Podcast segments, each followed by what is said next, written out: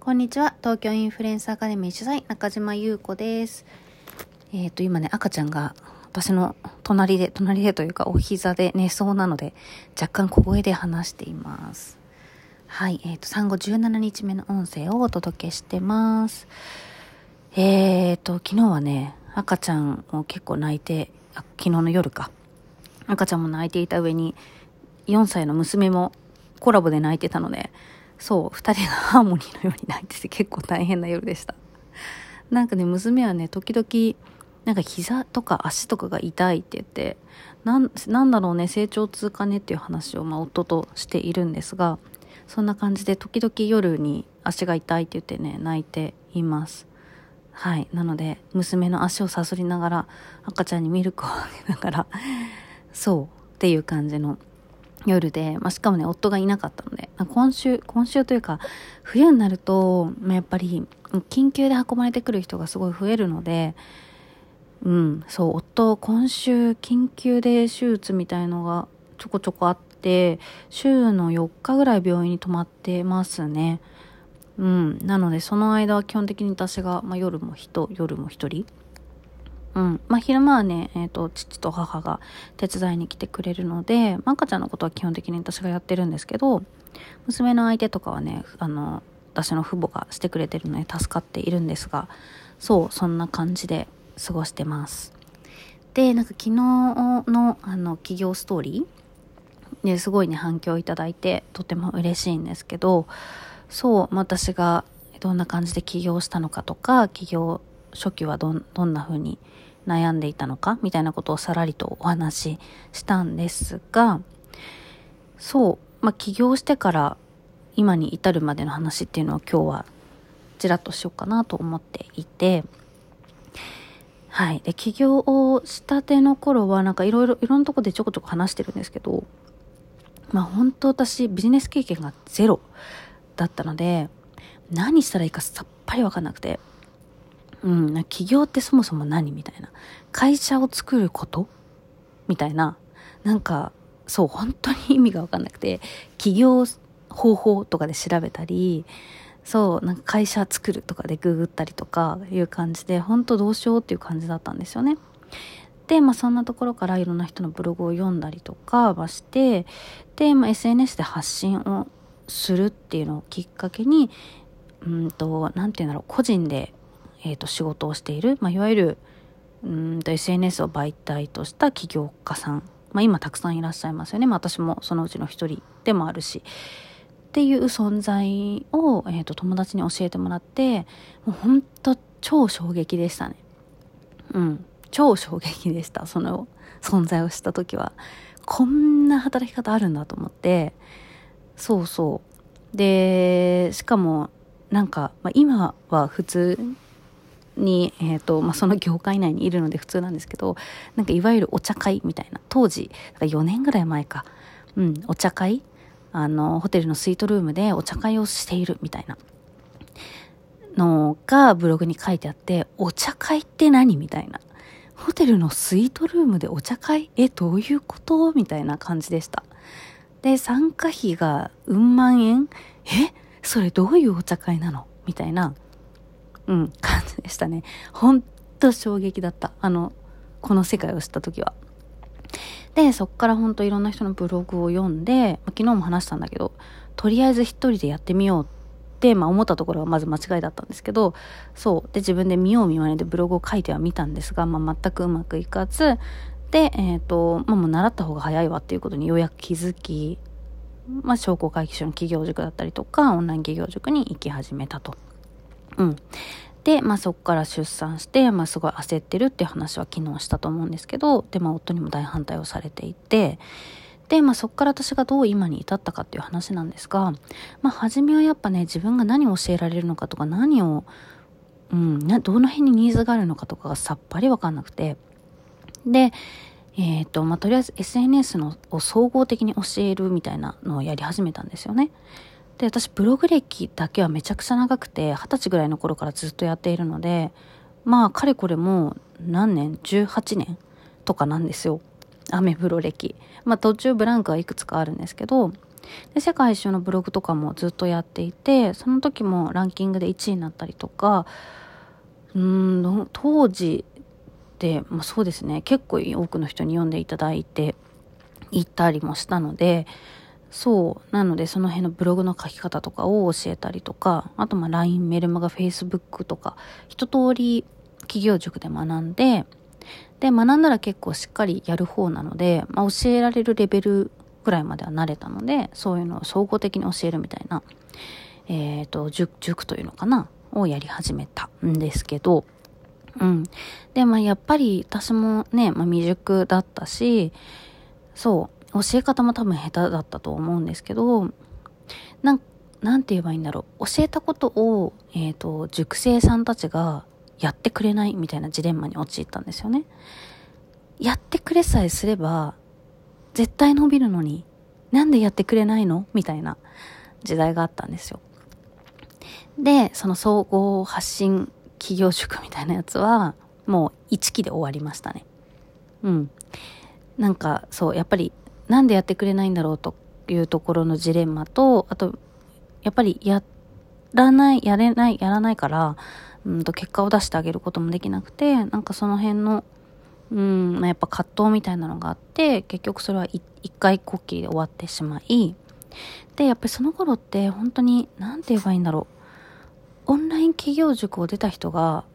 ちょ、その卒業後に企業塾をやるみたいなのが結構流行ってて、そう。ただ、なんていう、それに本当に私は疑問を感じてたんですよ。だってさ、オンライン企業塾に入っていて、自分が起業してるわけでもなく、何で成功してるわけでもない人たちが、えっ、ー、と、オンライン企業塾、オンライン企業塾というか、企業塾を卒業した瞬間に企業塾をやり始めるって、冷静に考えると意味わかんないじゃない。だって、企業塾で習ったノウハウしかないわけだから、自分が起業した経験もないしさ、企業塾で習ったノウハウをそのまま自分の企業塾として教えるみたいなのが、まあ、結構流行っていて、そう。で、私はなんか、何なんだろうっていうふうに思っていたっていうところ。で、で、その教えている内容がやっぱり発信の内容が多かったので、まあ、結局のところ私が教えている内容もそういう感じで、なので、なんて言うんだろうな、なんかその自分自身に個性がないなっていう、私のことね、をすごい思っていて、結局みんなが教えていることと同じことを私も教えていて、なんか、なんて言うんだろう、すごいいい、うん、なんか自分自身にも矛盾を感じていたし、やりがいのなさみたいなのも感じていたし、で、結局、なんか私も発信が大事だよとか言いながら、発信できないみたいな時代があったんですよね。なんか自分がやっていることって、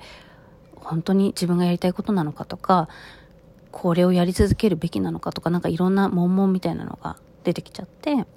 そう、発信を、どんぐらいだろうな。2ヶ月ぐらいできなくなっちゃったっていう時があったんですよね。で、その頃に、え、ー、と、私基本的にずっと企業塾だったりメンターだったりをつけ続けているんですけど、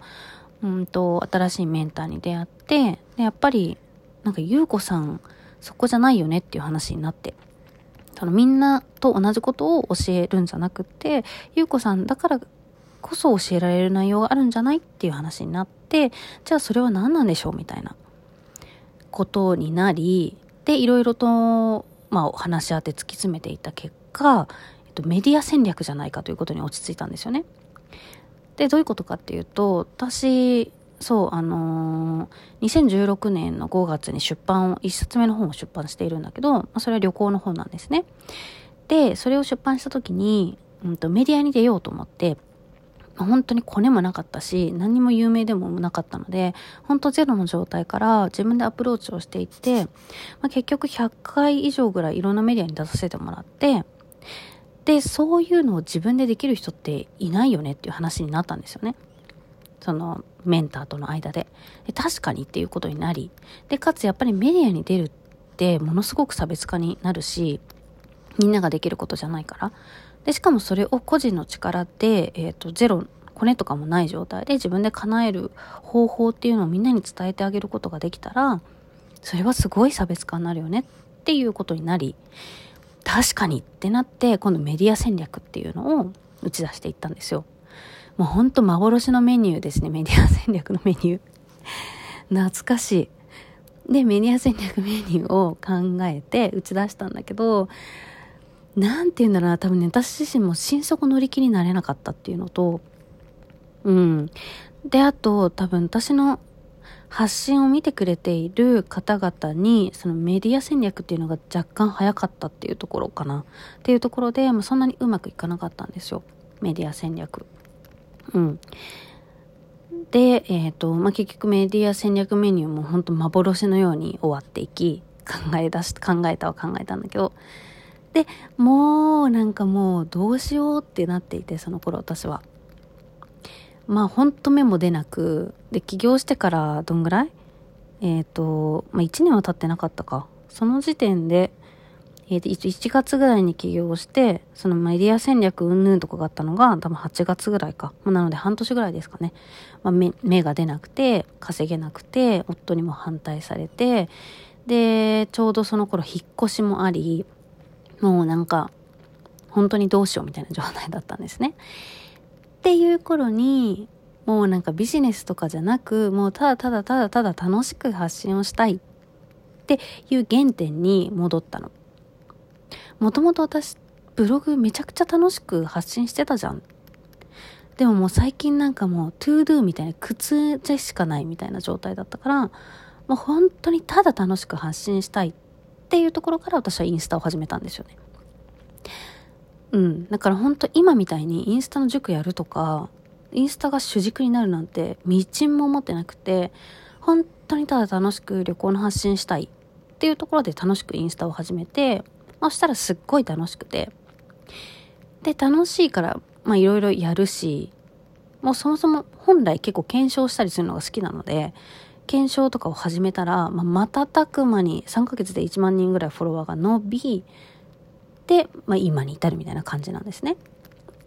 そう、っていうのが私の、まあ、起業してからの今までのもうざっくりした流れ。そう。なので、まあ、インスタに出会って本当に私の人生は本当に変わったなって心から思うので、私はインスタにめちゃくちゃ感謝をしているんですけど、で、まあ、よく成功の秘訣とかを聞かれるんだけど、うんと成功の秘訣だと私が、私のね、経験を振り返って思ったのは、うんと、初め SNS、例えば Facebook、LINE、メルマガ、なんとか、なんとかみたいな、いろいろいろいろ総合で教えるみたいなのをやっていたところから、まあ、最終的にインスタに特化をした。で、そのやっぱ特化をするっていうのがすごい重要だったなっていうのは思います。うん。と、あと、えっ、ー、と、時代の先を行くっていうところかな。その時、インスタの塾してる人誰もいなくて、で、かつインスタに主軸を置いてる人も誰もいなくって、そう。っていうところで私がインスタに主軸を置いて、インスタの、えっ、ー、と、アカデミーを始めたんですよね。だから、本当に誰もいないっていうところを開拓できたからこそ、パイオニアみたいな、えっ、ー、と、地位、地位というか、につけたっていうところがすごく大きいと思います。うん。なので、例えばだけど、今だったら、うんと、私 TikTok あんまり詳しくないんですけど、TikTok 塾みたいのしてる人とかいないじゃないですか。だそれとかすごい新しいよねって思う。TikTok 塾とか、YouTube アカデミーみたいな人は、何人かはいるかな私が知る限りなんか男性が多いのかなって思ってるんですけど、そこで女性で YouTube アカデミーとかで、もうしっかり本当に結果出せるみたいな、えっ、ー、と、人がいたら、そこもめちゃくちゃ強いし、めちゃくちゃニーズがあると思います。なので、やっぱり今誰もやってないみたいなところを開拓するっていうのが、うーん、成功には最強に一番近道だと思いますね。例えばパイオニア的な地位が築けるので、他、後から入ってきた人に、な、なんて言うんだろう。まあ、差をつけられるっていうのがあると思う。なので、今、インスタグラムの差講座めちゃくちゃいっぱいあるけど、多分最も古いのが私だと思うんですよね。うん。なので、うんと、い、くらそのインスタグラムの講座をしてる人が後から入ってきても、私のそのパイオニア的な地位は多分犯されないと思うし、うん。そういう地位が築けるっていうのが、やっぱり誰もやってない分野を開拓するっていうところなのかなって思います。で、誰もやってない分野って結構難しいって思うかもしれないけど、YouTube とか TikTok みたいな、なんて言うんだろう、大きなところで攻めるんじゃなくて、もうちょっとなんか、うんと、細分化していくと、誰もやってない分野って結構いっぱいあるんですよ。なので、そこを攻めるっていうのが、うーん、そうですね。なんか成功への近道の一つかなっていうのを、個人的には思います。はい。なんか私の、えっ、ー、と、ストーリーから、だんだんだんだん脱線してっちゃったけど、はい。っていう感じで今日はこんなところで終わろうかと思います。で、えっ、ー、と、明日も私のストーリーを話せたら話そうかな。うん。また、はい。明日何を話すかも考えつつ、明日、えっ、ー、と、音声配信していこうと思いますので、またお会いしましょう。ではでは。